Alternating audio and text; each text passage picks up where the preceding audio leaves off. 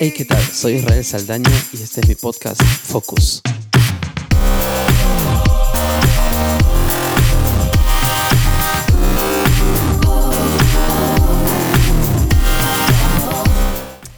Hey, ¿qué tal? ¿Cómo estás? Bienvenido a este nuevo episodio de Focus.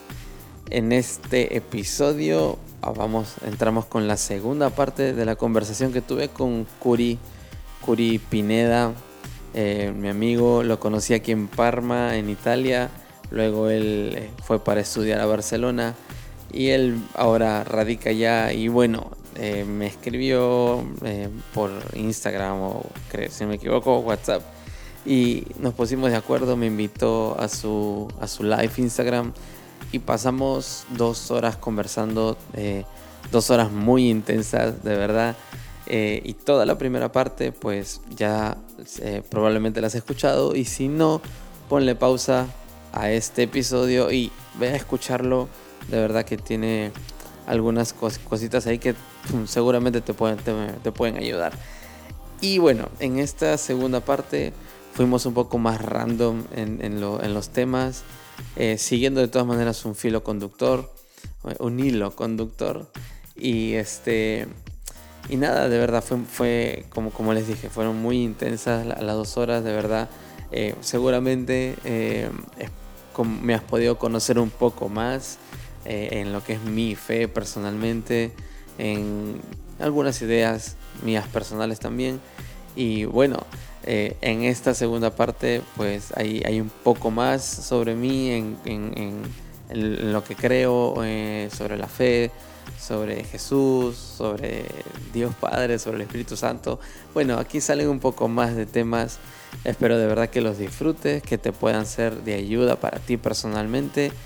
Y, bueno, de verdad, espero de que le, puedan, le podamos sacar provecho a esto. Y antes de entrar al, tema, al episodio en sí, pues nada, recordarte de que eh, esta plataforma de podcast eh, hay de verdad que hay un montón de material que te puede ayudar, busca, porque hoy en, este periodo más que nunca de verdad hay, está, está creciendo esta plataforma y de verdad te puede ayudar a que, a que aprendamos, aprendas más, aprendamos más yo también personalmente y probablemente a ver si más adelante pues les dejo una lista de otros podcasts que yo también escucho y que también te pueden ayudar a ti seguramente. Y bueno, gracias por escuchar y te dejo con el episodio número 7 de Focus.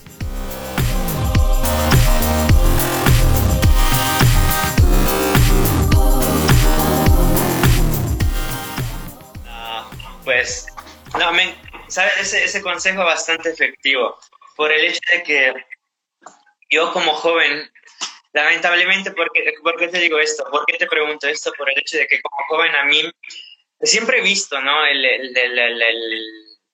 el, intentar renovar la, la, iglesia, digamos. Pero he visto muchos intentos literal que caían, caían. Entonces mi pregunta era del por qué caen y cómo lo hago. Es que eso te digo, una cosa que me encantó de que me, de lo que es el liderazgo de, inspiración, de, que tienes que inspirar a la gente, ¿no? tienes que dar ejemplo a la gente, y no de imposición. y, es algo que yo veía, digamos, en el, cuando uno buscaba el cambio, por en mi, en mi memoria, cuando veía a un joven que quería un cambio, es como que lo imponía, yo, esto tiene que ser así. Y no lo veía en él, por ejemplo. No lo y eso, bueno, lo entendía a lo largo, la verdad que lo entendía a lo largo, porque yo decía, bueno, la idea está buena, la, la, la, la, la cosa está buena, ojalá, ojalá pudiera haber cambio en la iglesia, sería guapísimo y todo eso, pero, pero lo que dices tú es importante, por eso quería, sabía, me, me imaginaba esa respuesta del hecho de que, claro, el cambio eh, tiene que ser en nosotros, si queremos reflejar, reflejamos lo que somos, si queremos un cambio tenemos que ser nosotros, es algo que comporta también responsabilidad de lo que veo, es algo que, que implica, no sé, un, causar esa incomodidad. Eso es algo que no es fácil, quizás, es algo que no, no, no, no todos están acostumbrados a hacer o no todos se atreven a hacerlo. Eh, ¿Sabe? A, veces, a veces, al menos, ahora, por ejemplo, yo por periodos, ¿ah? a veces sucede que a veces piensas o llega el pensamiento de decir, ok, ya, esto ya está así, yo ya no voy a lograr nada, acá que todo, que se pudran todos, ya ellos decidieron y chao, ¿ok? Como que quieres tirar todos por la boca, ¿no? La, yo creo que el, el paso eh, es de que entender que, eh, por ejemplo, eh, la Biblia dice que el que convence de pecado es el Espíritu Santo. ¿Ok? Ah. Y a veces nosotros nos esforzamos en, hacerle entender a la gente que está haciendo mal, que peca. ¿No? No, mira que eso está mal, mira que eso te, te va a hacer el infierno. ¿Verdad? ¿Verdad? Porque así nosotros los convencemos y nosotros nos llevamos la gloria de que se arrepintió. Pero sin embargo, no estamos llamados a eso. Estamos simplemente llamados a llevar el mensaje y el que convence es el Espíritu Santo. Y respecto, y respecto a esto de la iglesia, yo creo que hay gente que va a morir en el intento, literalmente. Hay gente que va a morir en el intento porque va, quiere forzar un cambio en sus propias fuerzas. Que yo quiero que la iglesia sea así, yo quiero que, yo quiero que la iglesia sea esto, yo por, porque yo quiero. A mí personalmente, quizás cuando era más muchacho, claro, yo quiero que la iglesia sea, pues, ¿no? Eh, que, que, sea, que le guste a mis amigos ir. ¿Ok? Esa es, otra paréntesis que a veces nos avergonzamos de invitar amigos a la iglesia, pero bueno. que, que, que, me, que, sea, que sea un lugar chévere para que mis amigos digan, oye, qué bacán, ¿cuándo volvemos? ¿No? Eh, la cosa es esta, de que a veces pasamos periodos de que queremos hacer el cambio porque a nosotros nos gusta así. Cuando llevamos un proceso de madurez, llegamos a entender que el cambio es necesario por el bien de la iglesia.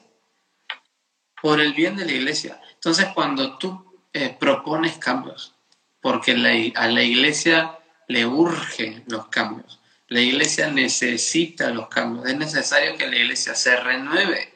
¿Ok? Si, si tú estás llamado a renovarte, la iglesia mucho más. La iglesia mucho más. Y escuché esta frase, es, de, es de Robert Barriga. Robert Barriga. Dice así, dice, eh, no conozco a ningún abuelito, dice, no conozco a ningún abuelito que no le guste ver sus nietos saltando y adorando a Dios. El problema es esto, de que a veces nos encontramos solo los abuelitos y los nietos no. ¿Por qué? Porque se pierde, se pierde una línea. Se pierde una línea. Nos hemos enfocado solamente tanto en que los abuelitos estén contentos que ya no hay nietos. ¿Y por qué ya no vienen los nietos? Porque los abuelitos los obligaron a ir hasta cuando pudieron, pero cuando ya fueron grandes, tomaron su decisión y nunca más vinieron. Entonces, cuando, repito, o sea, yo creo que a todo abuelo le gustaría ver a sus hijos adelante, ¿verdad? Tocando, eh, eh, pues haciendo que la iglesia sea, sea mejor, sirviendo, haga lo que haga, pero ahí, ¿verdad? Presentes. Y es la, es la lástima de, muchos abuelitos, digamos en este caso, o padres de familia, ¿verdad? Que no ven a sus hijos, pero porque algo, algo se perdió no hubo una buena comunicación, regresando al tema, no, no, no hubo una buena comunicación del mensaje de uno, el mensaje de Dios, la aceptación de la persona. Y yo creo, y segundo, la importancia de lo que es el, la, la, renovación de la iglesia, ¿no? La renovación de la iglesia. Em, por eso te decía, o sea, yo creo de que cuando es una cosa personal, que yo quiero que la iglesia sea así, porque a mí me gusta y yo quiero que sea chévere, es, ahora lo puedo decir, es, es banal, o sea, es superficial, ¿verdad? Es, es sumamente superficial, pero cuando logras entender las motivaciones profundas por las cuales es necesario un cambio, ¿ok? Eh, eso, eso, es, eso es otro nivel, eso es otra cosa. Estamos, hablando de que eh, eh, cambios para alcanzar algo más, no un cambio para, para que a nosotros nos guste. Y eso, y eso, por ejemplo, nos lleva pues a, la página de que la iglesia pues hace el culto para que les guste a los, que estamos, ¿verdad? Y no para llamar la atención de los que están afuera.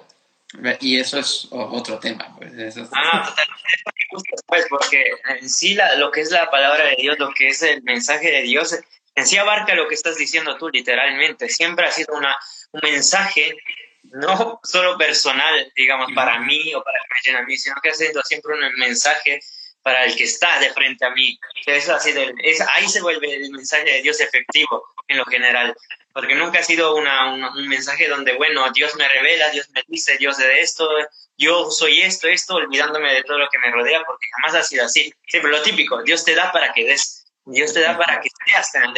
Entonces, siempre la importancia de Dios ha sido utilizar a hijos, levantarlos, pero para las, las personas que te rodean, que están de frente. La iglesia lo mismo, la iglesia lo mismo en teoría, pero como dices tú, lo, normalmente se nos va eso, que nos gusten los cultos a nosotros, que nos sentamos, sintamos ese, ese, avivamiento que vemos a, la otra en la otra iglesia para que lo vivamos también nosotros, pero para nosotros, que se queda aquí las cuatro paredes de la iglesia y para nada, para nada. Y, mucha, y otra cosa que se me ha quedado clavada es que buscamos ser eh, bueno, me ha pasado, he visto el hecho de que buscas ser, digamos, el, líder perfecto o el, predicador perfecto en tu iglesia o ser el predicadorazo en tu iglesia. Y eso lo resumo, o por lo menos Dios me lo ha hecho ver diciendo, quiere busca ser la estrella de la iglesia cuando estás llamado a ser luz, pero afuera de la iglesia prácticamente. estás llamado a impactar, pero afuera de eso, ¿qué haces afuera de eso? Si no tienes instrumento, ¿qué haces afuera de eso? ¿Quién eres? En pocas palabras. ¿Qué es lo que tienes para dar? Y es, no sé, para decirte así, digo, muy fácil ser la estrella de una iglesia, o por lo menos aquí a los chicos les digo, si buscamos eso, el, el, el, encontrarnos a gusto, a solo entre nosotros, pues eh, donde está en sí el mensaje de salvación, el mensaje de amor, porque eso también, todo esto, todo lo que se está hablando, todo lo que es de la comunicación, o todo lo que he visto, digamos, en Jesús, hablar a las personas de diferente materia y todo eso, pero siempre abarcado sobre lo que era el, también el, mensaje de amor en base, como base todo eso, ¿no? El mensaje de hecho de que ya te digo, pero te cuido.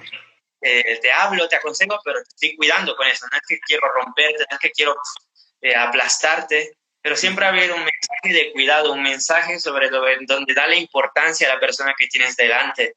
Por ejemplo, una, una historia que, que, siempre se me viene a la mente cuando, digamos, hablamos de, de Jesús respecto a, a, su corazón de amor, ¿no? Eh, es cuando, digamos, es, es, lo que se me viene a la mente, ¿no? Es, es la, la, la, historia de, de cuando encuentran a la, a la mujer adúltera. Encuentran a la mujer adúltera y, y vienen pues los, que la, la, arrastran, ¿verdad? La arrastran, la, la, tienen ahí y, y, están los, los que la, acusan, ¿verdad? Están los que la acusan. Y hay, hay algunos pasajes específicos, algunos versículos donde narra muy específicamente que tipo, dice que Jesús estaba agachado, ¿verdad? En el piso. y, y tendencialmente a veces nosotros nos ponemos en la posición de, de el, ah, cuando, nos sentimos mal, ¿no? Ah, sí, yo, yo soy el acusador, sí, yo soy así, ¿no? O sí, yo, yo a veces, todos me acusan a mí, yo, como la adúltera, ¿no? Ah, todos me acusan a mí, no, pero Dios me perdona, ¿no? Y ahorita que tú dices, ¿no? La, como el mensaje de amor y el modo de comunicar de Jesús, en este caso, Jesús hace, hace, algo muy particular en ese momento. Dice de que eh, se levanta y dice, el, el, que esté ¿no? libre de pecado tiene la primera piedra, ¿no? Y dice que después se vuelve a agachar y sigue escribiendo. Dice que después se voltea y sin mirar a nadie más y mirando solo a ella. Esa, esa frase la tengo aquí, en la mente, de verdad. Dice de que prácticamente se transforma en un Jesús exclusivo para ella. De que están todos ahí, ¿ok? Porque aparte de que estaban los que la acusaban, yo me imagino que había un contexto de personas ahí, pues.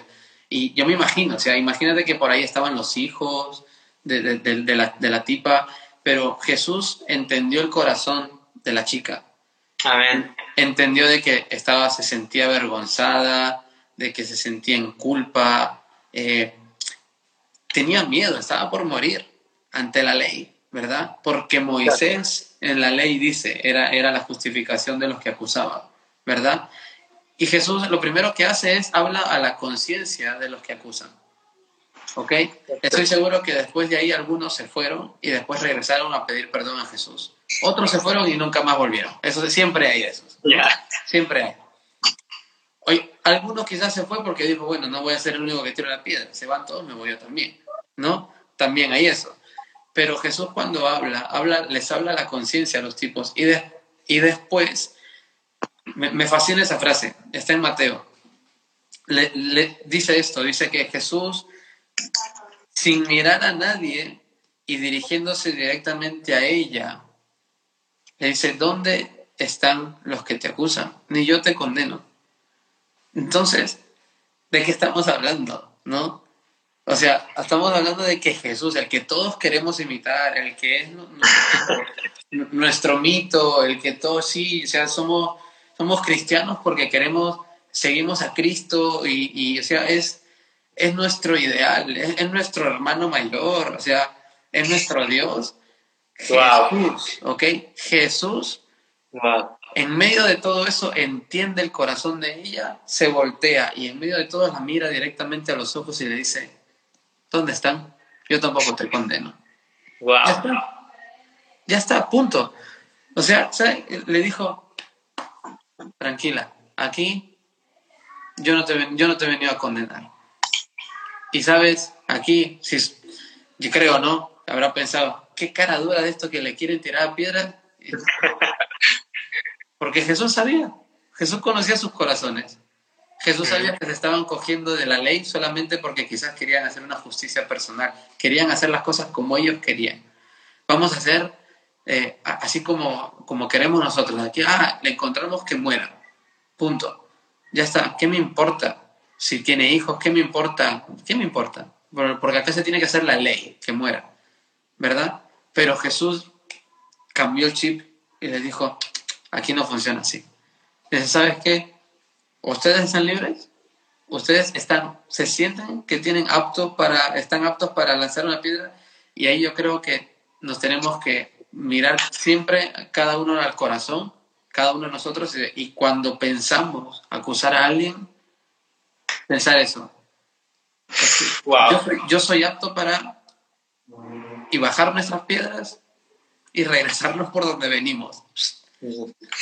Porque Jesús literalmente. Jesús, eh, eh, ahora no tengo la Biblia en la mano, pero se te diría el versículo. Pero si tú lees ese, esos pasajes, lo dicen, es muy, es muy específico. Dice que dirigiéndose a ella, mirándola a, solamente a ella, ignorando a los demás. ¿Ok? Literalmente, sea, boom, Jesús crea en ese momento un cuarto para dos.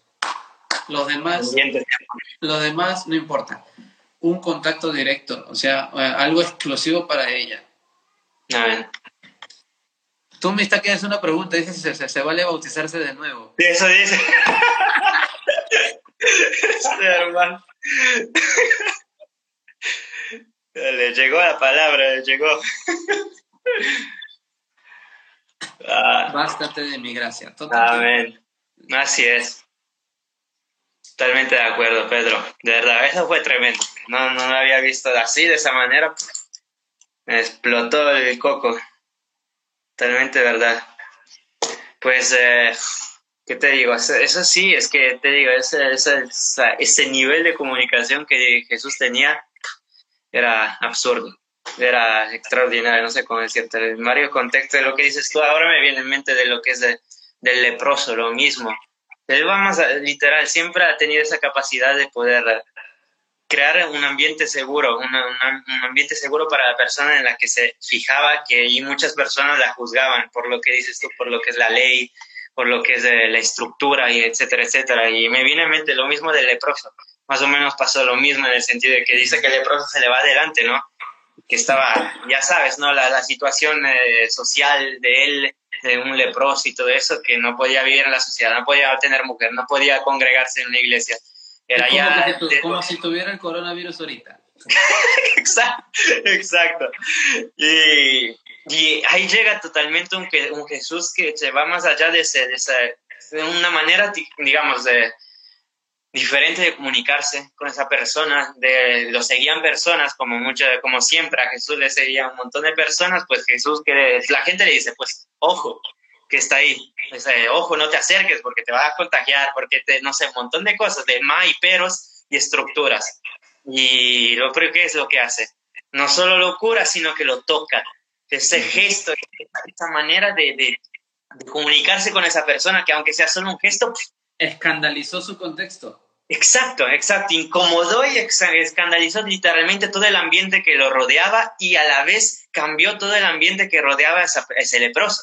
Pues eso ha sido, no ha sido solo una sanidad física, sino que ha sido una sanidad propia interior, algo completo, algo, no sé cómo decírtelo, pero algo extraordinario que rompe. A mí, a mí se me viene en mente, por ejemplo, el caso de, bueno, siempre respecto a, a, una mujer, pero en este caso fue la, mujer del pozo. Ajá. Eh, la, la, mujer, con la mujer del pozo, eh, Jesús nos da, creo que, un, ABC de cómo dirigirnos a las personas. Jesús, llega al pozo, la, saluda normal, ah, sabes que tengo sed, ¿Te, ¿Te, parece si me das un poco de agua? Y sé que era mediodía, ¿ok? Nadie va a sacar agua al mediodía, ¿ok? Eso, en el contexto histórico, en el contexto histórico de esa historia, nadie iba a sacar agua al mediodía porque a esa hora pues eh, hacía mucho calor.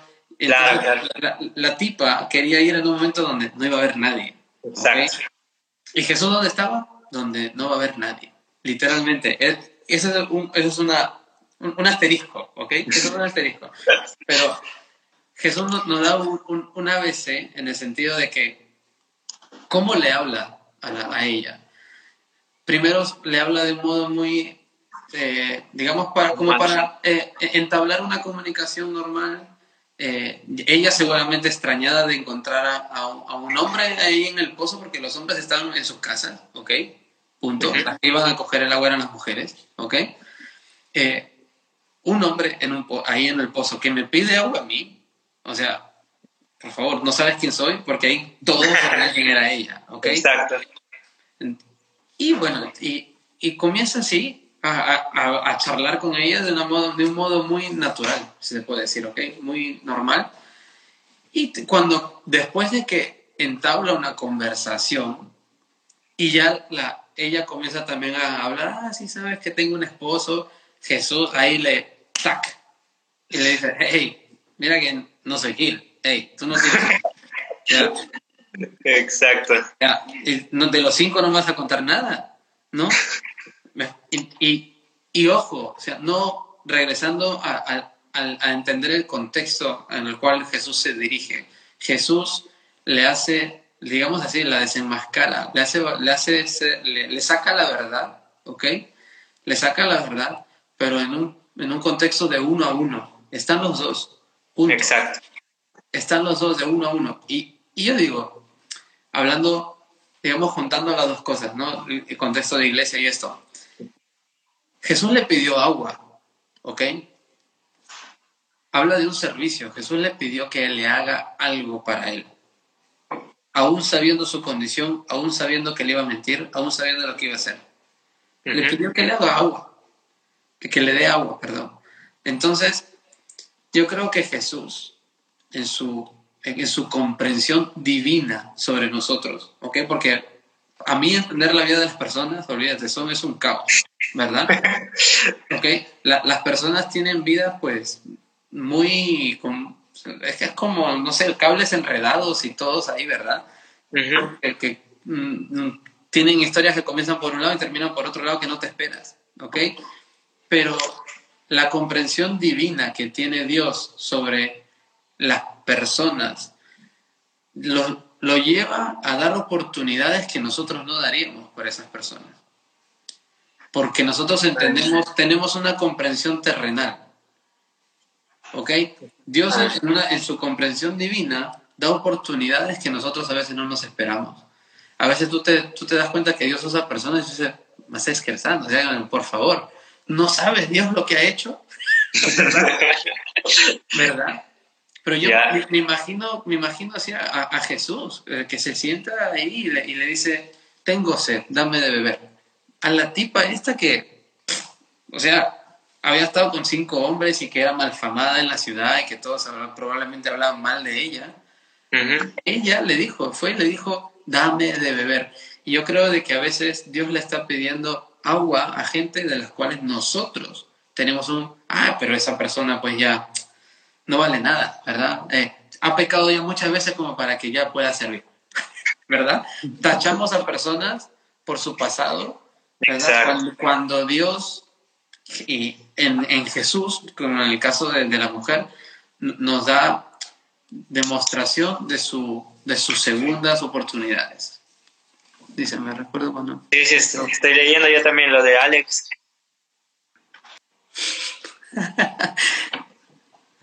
creo que conozco a ese pastor. Sucede. creo que pues, fue estafado con ovejas y con dinero. Eh, conozco, creo que conozco al estafador y al estafado, creo, pero no sé. no, estoy bromeando. Pero sí, el concepto sí es, ese. Eh, en, el sentido de Jesús, ¿ok? Em, Jesús es, fascinante, ¿sabes? Eh, yo creo de que ah, regresando a, la comunicación, ¿ok? Regresando a la comunicación que, Jesús tiene con nosotros, ¿ok? Yo, yo creo esto, yo creo de que Jesús se nos revela, ¿ok? Eh, en diferentes cosas según nuestro crecimiento y a veces lo podemos encontrar en cosas que antes nos hubieran parecido completamente absurdas o, para no decir tontas, ¿ok? Y como, como dice, dice Alex ahí, ¿no? Es increíble ver Jesús en nosotros. Eh, hay, hay, ciertas facetas en nosotros, ¿ok? Hay ciertas facetas en nosotros que Jesús tiene más espacio, ¿ok? Jesús tiene más espacio. Y una vez lo, una vez lo, digamos así, para dar la idea, ¿ok? De, cómo en ciertas áreas tenemos a Jesús, quizás va a dar risa, pero es así literalmente. Es como que a Jesús en ciertas áreas de nuestra vida le damos carta abierta. Jesús, en esto, haz, sáname. Ah, demuéstrame tu amor, ¿ok? De este lado y todo, ah, sí, todo. Del otro lado, hay ciertas áreas que nos duelen un poco más y es como que tenemos a Jesús amarrado adentro con un bozal y, Jesús dentro de nosotros que nos quiere hablar, que nos quiere decir, mm, hey, esto, haz mejor así, no hagas así, eh, aconsejarnos, porque yo creo de que Jesús, ah, dime tú, Jesús, ¿alguna vez has sentido que Jesús te coge la mano o te tapa la boca para que tú no digas algo? ¿Verdad que no? Pero es el Espíritu Santo el que te aconseja y te dice, hey, ting, ¿verdad? Mejor no, mejor no. Entonces yo creo el gran consejero de nuestra vida tiene que ser Jesús y el Espíritu Santo, ¿no? Si los tenemos como consejeros diarios, ¿ok? Diarios en, nuestra vida, pues eh, no digo que vamos a vivir una vida de color de rosa. Es más, es probable de que tengamos más luchas con nosotros mismos porque vamos a recibir un montón de consejos durante el día de cosas que no hacer y cosas que hacer, que vamos a estar, dijo Pablo, o sea, hay cosas que no quiero hacer y las hago y hay cosas que quiero hacer y no las hago. Exacto. Entonces, eh, es, una lucha con nosotros mismos, pero si nosotros nos asesoramos, ¿ok? Eh, y vamos a un consejero, como lo puede ser Jesús, como puede ser el Espíritu Santo, como puede ser el Padre, ¿ok? Eh, si nos asesoramos, pues seguramente vamos a, y, vamos, y damos ah, espacio, ok, damos espacio a esas voces en, en, nuestra vida, seguramente vamos a poder conducir mejor ciertas decisiones, ¿no? Entonces, eh, te decía, o sea, Jesús es fascinante y en su modo de, de, de, cómo nos habla, ¿ok? De cómo, de cómo eh, es progresivo, es, eh, es, un proceso. O sea, Dios no te habla a ti de hoy como te hablaba hace cinco años atrás. Dios no te, no, no te va a hablar a ti de aquí a dos años como te está hablando hoy. Si te sigue hablando de la misma manera, quiere, quiere decir que no has madurado, quiere decir que no has crecido. Ah, porque Dios, Dios a mí siempre me habla igual, Dios a mí siempre... Mentira. O sea, por favor, te quiere decir que no hay madurez, que no hay crecimiento. Eh, como el ejemplo que hicimos hace más de una hora atrás, ¿verdad? Eh, el ejemplo es, o sea, yo a mi hijo le hablo de una manera, pero de aquí a cinco años no le puedo hablar de la misma manera, no le puedo seguir hablando de, de enseñándole cómo a que las tildes y, que es un y cómo, cómo tiene que leer ciertas palabras. De acá a cinco años voy a tener que eh, quizás ayudar en, en, que sepa conjugar verbos y hacer todas esas cosas, ¿verdad? Porque va a crecer, va a crecer y en un proceso de crecimiento nuestra comunicación varía, cambia, porque es justo, es necesario y es un síntoma de que hay crecimiento y hay madurez. Y, eh, ¿cómo te puedo decir? cuando, cuando Jesús, o digamos Dios, nos sigue hablando de la misma manera o, o quizás eh, nosotros no, no prestamos la justa atención a lo que nos está diciendo, ¿ok? Porque puede pasar eso. nosotros escuchamos y, ah, Dios me habló y diga, ok, wow. Y Dios te quiere, Dios quiere pasar al, capítulo 2, pero si te gustó mucho el capítulo 1 y te quedaste ahí.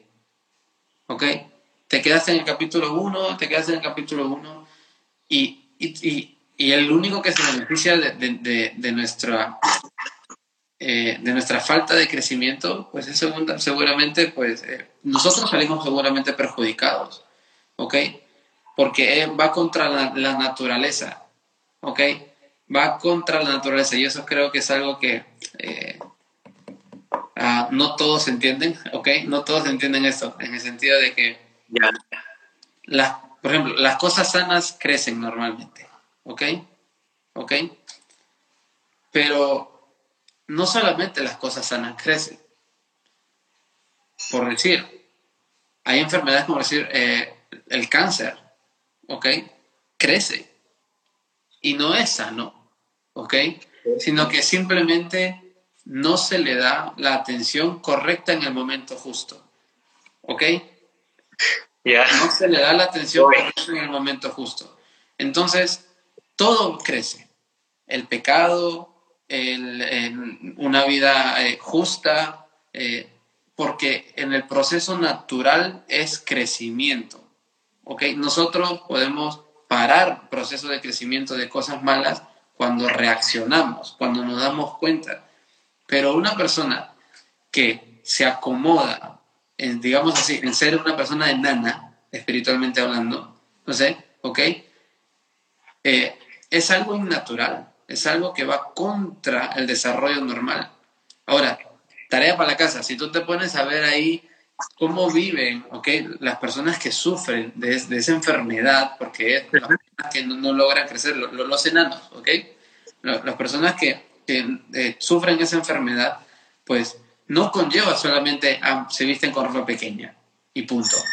Conlleva todo un entorno social diferente, eh, eh, eh, medicamentos diferentes, todo porque ahí es algo que va contra la naturaleza. La naturaleza te lleva al crecimiento y eso en nuestra vida como cristianos es importante entender que si no estamos creciendo es algo innatural.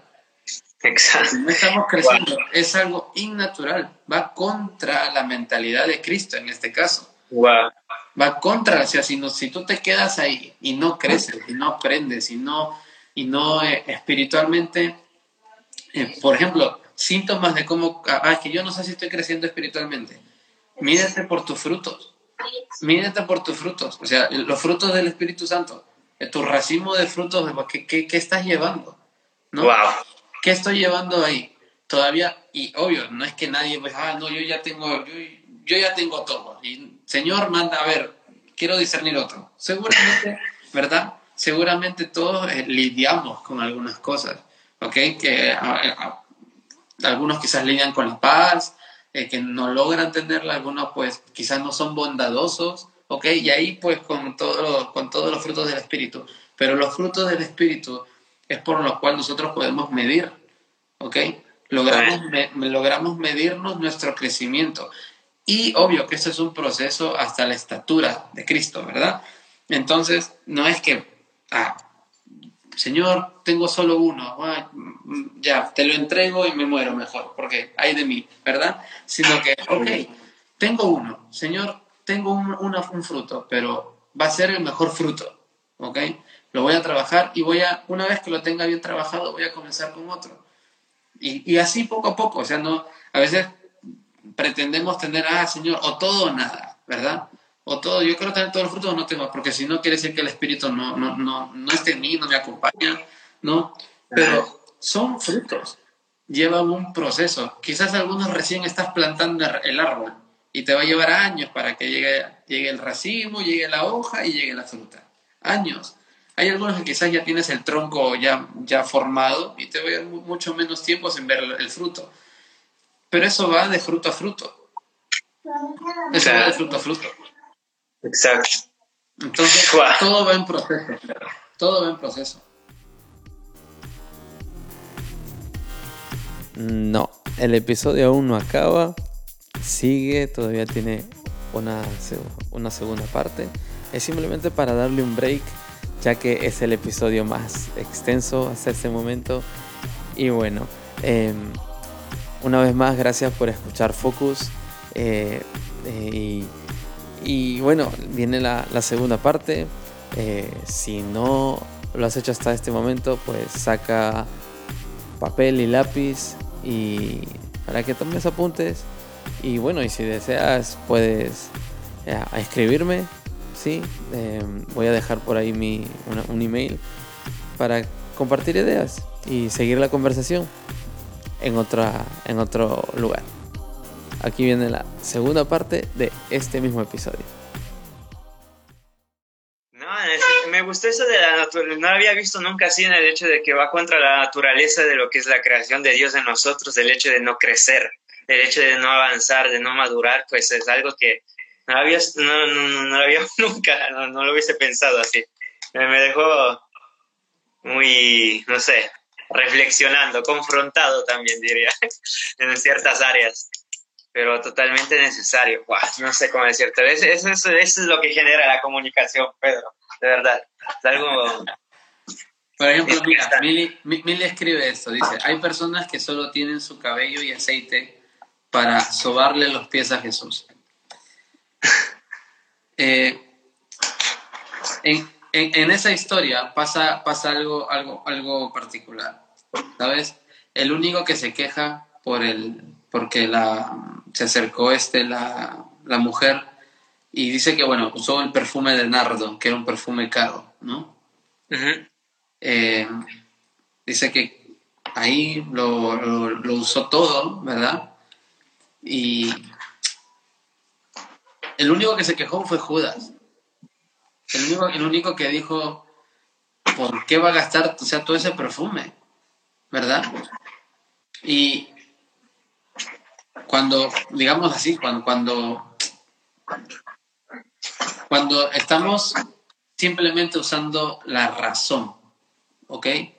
Cuando solo usamos el, digamos, el lado, ahorita no me, no me acuerdo de qué lado está la razón en el cerebro, ¿ok? Pero cuando usamos solo un lado del cerebro, ¿ok? Eh, nos lleva simplemente a ser racionales. Y ese es, digamos, por, ejemplo, en mi caso, en mi caso que yo soy curioso, soy eh, así, eh, me gusta leer, veo, veo cosas así. yo me esfuerzo por no ser solo racional. por ejemplo, una, hablaba con, con un amigo tiempo atrás sobre su capacidad de vivir experiencias espirituales, pues él a menudo, ¿no? Entonces decía, tío, o sea, bien por ti. Él me preguntaba a mí, ¿no? Pero es que tú no sientes el espíritu, me decía, ¿no? Y yo le decía, no, claro, yo, o sea, yo, lo siento, pero para mí, o sea, son, son momentos más peculiares, o sea, y, y, a mí me, me eh, digamos, en, en, en, el contexto de iglesia, quizás ahí ministrando alabanza, cosas así, eh, eh sé que pues yo no, yo no, aunque si el espíritu se somete al profeta, pero no a Pedro, ¿ok? ¿Ok? En el sentido de que yo sé que eh, el espíritu se va a mover, que yo lo sienta o no, que yo me llore o no, que yo me, ah, siente el fuego o no. El, yo, yo vivo por fe de que el espíritu actúa, ¿ok? Él, y eso pues lo, lo, sacó de su contexto porque para él era pues yo lo tengo que sentir para que se sienta en el ambiente, ¿no? Y entonces eso crea pues como una, una diferencia. Y yo no digo que sea errado, ¿ok? No digo que sea errado, pero el, el hecho de, de, de, digamos, para mí, ¿no? Para mí de, luchar contra lo racional, o sea, solamente ir de, cabeza. O sea, solamente esto tiene que funcionar así porque la Biblia dice, ¿ok? O como lo hicieron los que acusaban, no, esto es así porque Moisés dijo, ¿verdad? Solamente el razonamiento, en ningún momento, pues eh, el espíritu los guió. Y entonces a mí en, mi caso, yo me, esmero en, darle espacio al espíritu para que, ok, yo soy muy racional. Entonces, espíritu, necesito que tú me jales del otro lado. Y yo me, yo me dejo llevar. Yo me, ok, jálame para allá, jálame para allá, porque yo pienso mucho. Jálame para allá donde sean eh, cosas eh, del otro mundo, ¿ok? No cosas terrenales. Y entonces, en eso, Judas fue totalmente racional. Entonces, yo no quiero ser como Judas. Exacto. ¿No? Entonces yo no quiero ser como Judas. Entonces yo digo, Señor, yo no, no, quiero ser solamente racional, sino necesito que tú me muestres. O sea, necesito ver espiritualmente las situaciones y eso eh, me ha llevado pues a, a, ejercitarme de cierto modo de poder entender el contexto espiritualmente hablando, de no ser solamente racional, porque para, para entender el contexto racionalmente todos somos muy, digamos, es fácil. Claro. Es fácil. Y después yo particularmente, pues no solamente lo noto, sino que trato de entender el contexto racionalmente y aprofundizo racionalmente. Y de ahí me esfuerzo en hacerlo también espiritualmente. ¿Ok? Cuando llegó la, la mujer a, a, a, digamos, a perfumar los pies, a lavar los pies de Cristo, ¿ok? Dice bien Mile, era lo mejor que tenía. Y ella se movió anulando completamente su lado racional. ¿Ok? Dijo, ok, no voy a hacer lo que mi mente me dice. No, esto es lo, esto es lo mejor que tengo y lo voy a guardar porque en un momento quizás me puede salvar la vida. Esto vale mucho dinero. Esto me puede sacar de, de, lío o de problemas. O, o lo puedo dar a cambio por algo. Sino que dijo, no, en Jesús, Jesús se merece lo mejor de mí, ¿ok? Y, y esto es otro asterisco, ¿ok? Cuando entiendes que Jesús se merece lo, que, lo mejor que tienes, va a ser solamente llevado a través del Espíritu. Tu razonamiento te va a siempre llevar hacia el otro lado. Tu razonamiento siempre te va a hacer precavido respecto a Jesús.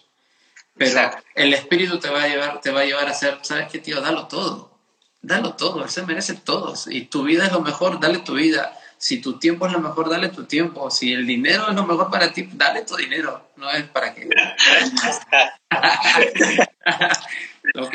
Pero eh, a, eso, a eso creo que, que, nos lleva, ¿no? El hecho de, ser racionales y, el, el, punto de madurez cuando logras, eh, como Pablo, ¿no?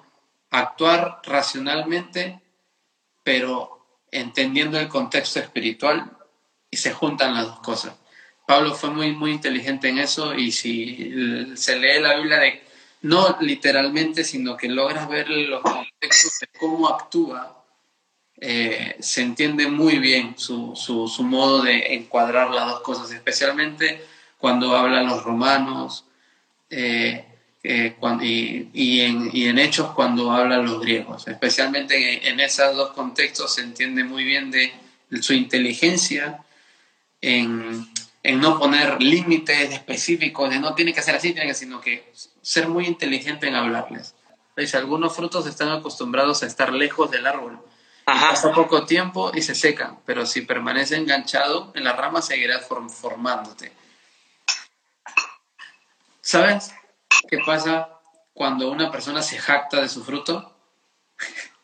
Yo le, una vez le, le, le, dije esto a una hermana, se ofendió un poco, pero bueno, ya está, yo creo que vino de Dios. se, ofendió, se, ofendió un poco, pero creo que vino de Dios. Eh, él, él, me decía, eh, pero es que yo llevo, yo llevo frutos, ¿no? Ajá. Estoy hablando, de, bueno, años y años atrás yo tenía creo 10 o 12 años, ¿ah? ¿ok? Estoy hablando de mi niñez, ¿ok? Esta persona decía, ah, no, es que yo llevo frutos.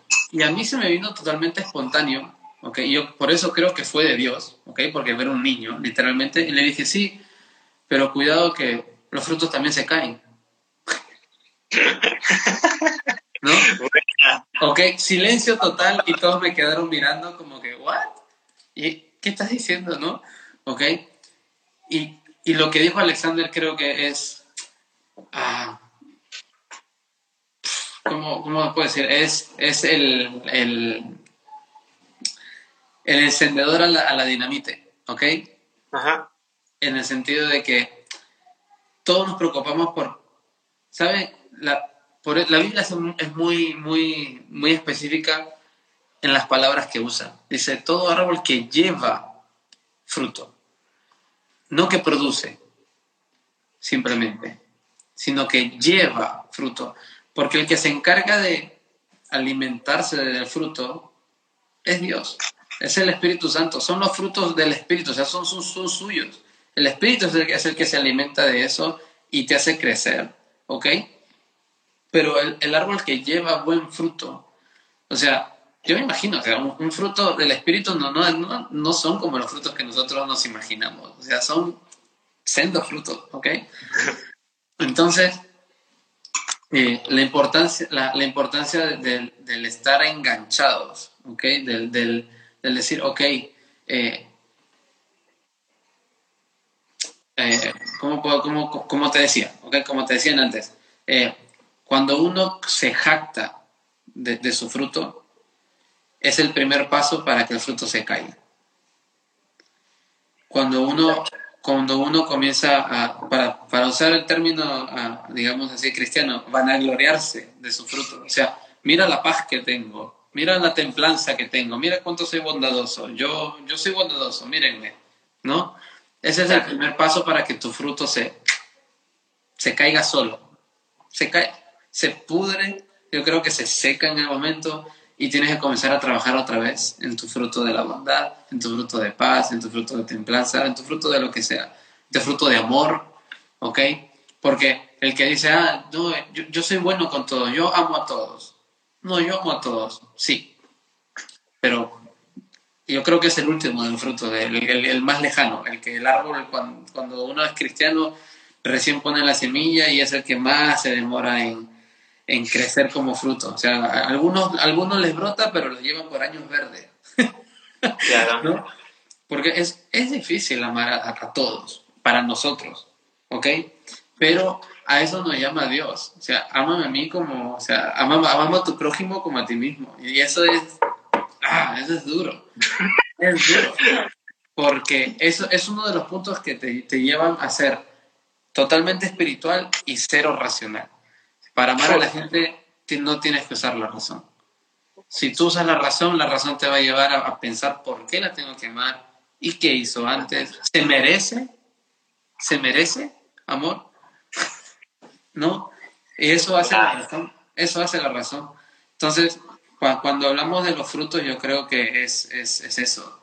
Es eso, entender la, la profundidad y, y el, el precisamente lo dice Pablo, ¿no? Es Pablo el que, el, el, que escribe sobre los frutos del Espíritu, ¿no? Y entonces él le, le, le está hablando, o sea, eh, son, son cosas muy, muy específicas, muy específicas. ¿Qué dice? ¿Qué han escrito? De que algunos que no se aman a sí mismos.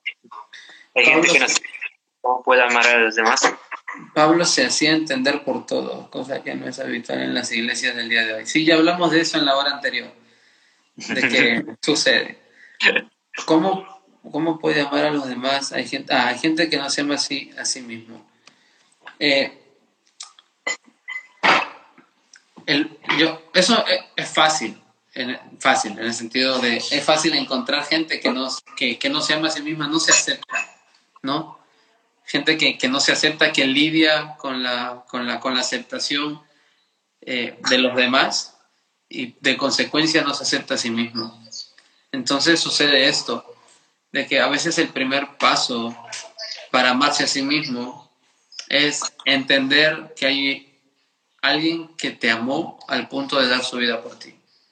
Entonces, especialmente con la gente que no logra amarse a sí misma, aún dentro de la iglesia. Hay gente que viene por años a la iglesia, está quizás hasta sirviendo, pero no se acepta, no se ama, porque no ha entendido la clase de amor que Dios le tiene. Y dice, eh, ¿quién puso la, una cuestión de identidad? Eh, creo que lo leí por ahí. Eh, en el sentido de que cuando bueno, te hago un spoiler. Más adelante, en, uno de, en uno de, los, en uno de, mis episodios del podcast, voy a hablar sobre esto, sobre el, proceso paternal que cada uno de nosotros vive con Dios. En el sentido de que Dios es tu padre cuando eres niño, te da la atención de niño y en nuestro proceso de vida, ¿ok? En nuestro proceso de vida, eh, llegamos a la adolescencia, aún en nuestra cristianidad, y Dios sigue siendo tu padre. Y tú entras en, entras en una crisis existencial donde cristianamente no sabes eh, si quieres ser más metal o quieres ser más reggaetonero. Eh, hablando, ¿no? Ok, dentro del, ambiente de iglesia, pero para que me entiendan el contexto paternal. Y tu padre lidia porque él quisiera transmitirte los valores personales. O sea, eh, ¿cómo vas a escuchar esa música? Eh, si fuera mi abuelo, diría escucha Mozart, ¿verdad? ¿Verdad? Pero quizás tú, un papá, te diría, ah, no, escucha Marcos Witt, dijo, ¿verdad? Pero tú estás, más escuchando, pues, no sé, tú escuchas solo Redimidos y Young and Free, punto, ¿no? ¿Ok? Entonces, pasa, pasas por la adolescencia, donde estás bien definiendo tus valores, estás entendiendo quién eres, aceptas de que, ok, tus padres te aman aunque te corrigen, entiendes de que tus padres te tienen que poner reglas, ¿ok? Porque es necesario que, ser, ser, que seas educado, no para que vivas siempre con esas reglas, sino para que cuando crezcas entiendas que, que eso te educó en disciplina, para que sepas, sepas tus propios límites, sepas dominarte. Entonces, en el proceso de crecimiento, ya te estoy diciendo mucho del podcast, pero bueno, en el proceso de crecimiento, ¿ok? Después llegamos a, a un punto donde comienzas a tomar tus propias decisiones, te comienzas a independizar, ¿ok? Y tu padre sigue siendo tu padre, ¿ok? Tú estudias la carrera que tu padre quiso y todos en tu familia te van a aplaudir y te van a apoyar, especialmente a veces económicamente, te van a decir, dale, estudia porque nosotros creemos en ti, dale, vamos, nosotros creemos en ti, estudia y, y te van a apoyar, ¿ok? Pero si tú quieres estudiar otra cosa, que tu padre, por ejemplo, siempre quise que, fui, que fueras médico y tú quieres ser, pues, no sé, compositor, ¿ok? Y, ¿ok? O no sé, quieres ser, este, ah, no sé, costurero, ¿ok? Así una cosa absurda, ¿ok? Y dices, pero hijo, ¿cómo vas a ser costurero? No, eh, no, mamá, eh, yo quiero ser costurero, yo, yo sé que... Y, y tu papá quizás no están de acuerdo contigo, ellos quisieran que tú fueras médico, pero... Eh, tu pasión es, la, es ser costurero. Entonces ellos van, ya dejan su, solo su, su, digamos, su ideal para ti, sino comienzan a ver qué son tus planes de vida. Y yo veo eso también en el proceso paternal de Dios con nosotros. Llegamos a un cierto punto donde comenzamos a... a Dai, chorré Es sobre una película, después, después te cuento. en, otro, en otro contexto. Eh, llegamos a un punto de vida donde Dios sigue siendo tu Padre, pero se comienza a hacer así como lo vemos en el Antiguo Testamento, que, le, que le, cuando Dios le dice a, Josué, yo iré donde tú vayas. O sea, ya no es sígueme, ya no es como con, Moisés, que le, hacía ver primero la, columna de, de, fuego, ¿verdad? En la noche y, y, la, y, la, columna de nube para que lo siga. Aquí, yo estoy Dios, sígueme.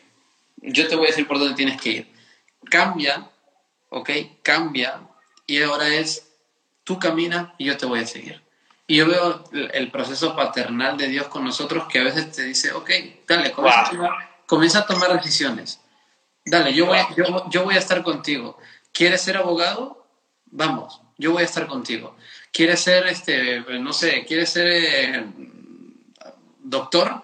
Vamos, yo quiero que, pero vas a ser un buen doctor. Entonces, en el proceso paternal de Dios, ¿ok? Todas estas fases, estas facetas de vida que vivimos nosotros, se, funcionan igual dentro de la iglesia. Solamente que a veces nos, quedamos, y eso que tú dijiste, el techo, nos quedamos en la adolescencia. Nos quedamos en la adolescencia, donde nos ponen reglas, como tú dijiste, para que crezcamos y maduremos, pero después se queda ahí, se queda ahí. Cuando comenzamos a tomar decisiones propias, quizás son vistos a veces como, ah, el rebelde, sino que simplemente maduras, creces y yo creo que Dios en su paternidad total te dice, bien tío, tienes que tomar decisiones yo estoy contigo, ahora yo voy a apoyarte. Ya te formé, te, te, di, leche cuando era necesario, eh, después ah, te, te, enseñé a sumar, te enseñé a restar, te llevaba a la escuela todos los días. Ahora comienza a tomar tus decisiones, yo voy a estar contigo. Y es importante entender el proceso de, de identidad, porque cuando tú entiendes que Dios va a estar contigo siempre, aún en tus decisiones que no siempre van a ser las correctas, tu identidad te va a ser, ah, ¿cómo te puedo decir? Tu identidad ya es definida. O sea, tú eres hijo de Dios siempre. Que a veces va a tomar decisiones equivocadas, puede ser. Que, que a veces no va a decir algo fuera del lugar, quizás, puede ser. Pero voy a ser siempre un hijo de Dios. Mm, ya no, no es que Dios se va a decir, ah, de, mira, te equivocaste, ya, este, rompo tu acta de nacimiento, me voy. No funciona así. Es que tendencialmente tenemos, nos han enseñado que Dios es así. Dios está contigo si tú te portas bien. Ya. Si tú te portas mal, Dios no te va a abandonar, pero no te va a escuchar. ¿ah? Eh, o sea, Dios, pues si tú te equivocas, se va a poner audífonos y se va a escuchar una canción. Totalmente errado. O sea, no, no es, no es así. Y el proceso paternal, ¿ok? El proceso paternal que Dios tiene con nosotros es literalmente así. Y solo que en, un libro que estoy leyendo eh, habla precisamente de que a veces nosotros, nosotros, como tenemos una visión errónea del Padre, ¿ok? De que el Padre a veces se equivoca, de que no siempre toma decisiones justas, que a veces eh, no maneja bien la economía, en fin, todo esto, asociamos eh, asociamos ese tipo de paternidad a Dios. De que Dios no siempre, va, Dios no siempre nos va a dar eh, hermanos, ¿cuál doctrina se dedican? Mi Es Biblia, es Biblia, hermano. Reina Valera 960. No, yo, eh, eso, o sea, yo creo de que eh, cada uno después siempre se... Es necesario entender bien en qué parte de nuestro proceso nos, nos encontramos. ¿Ok? Eh, no, hay algunos que pues quisieran ser adultos y todo niño quisiera ser adulto. O sea, todo niño siempre va a decir, ah, yo ya quisiera ser grande para hacer lo que quiera, ¿verdad? Todo niño quisiera ser adulto. Pero cuando llegas a adulto, y llegan responsabilidades y llega pues cargas que llevar, quisiera ser niño, ¿verdad? Porque Dios te daba todo y Dios te atendía siempre, ¿verdad? Eh, entonces, aún espiritualmente hablando, funciona así. Una acción, por buena o mala que hagamos, no, no altera tu árbol genealógico. Ah, este tipo dice cosas correctas, Alex Chipolone.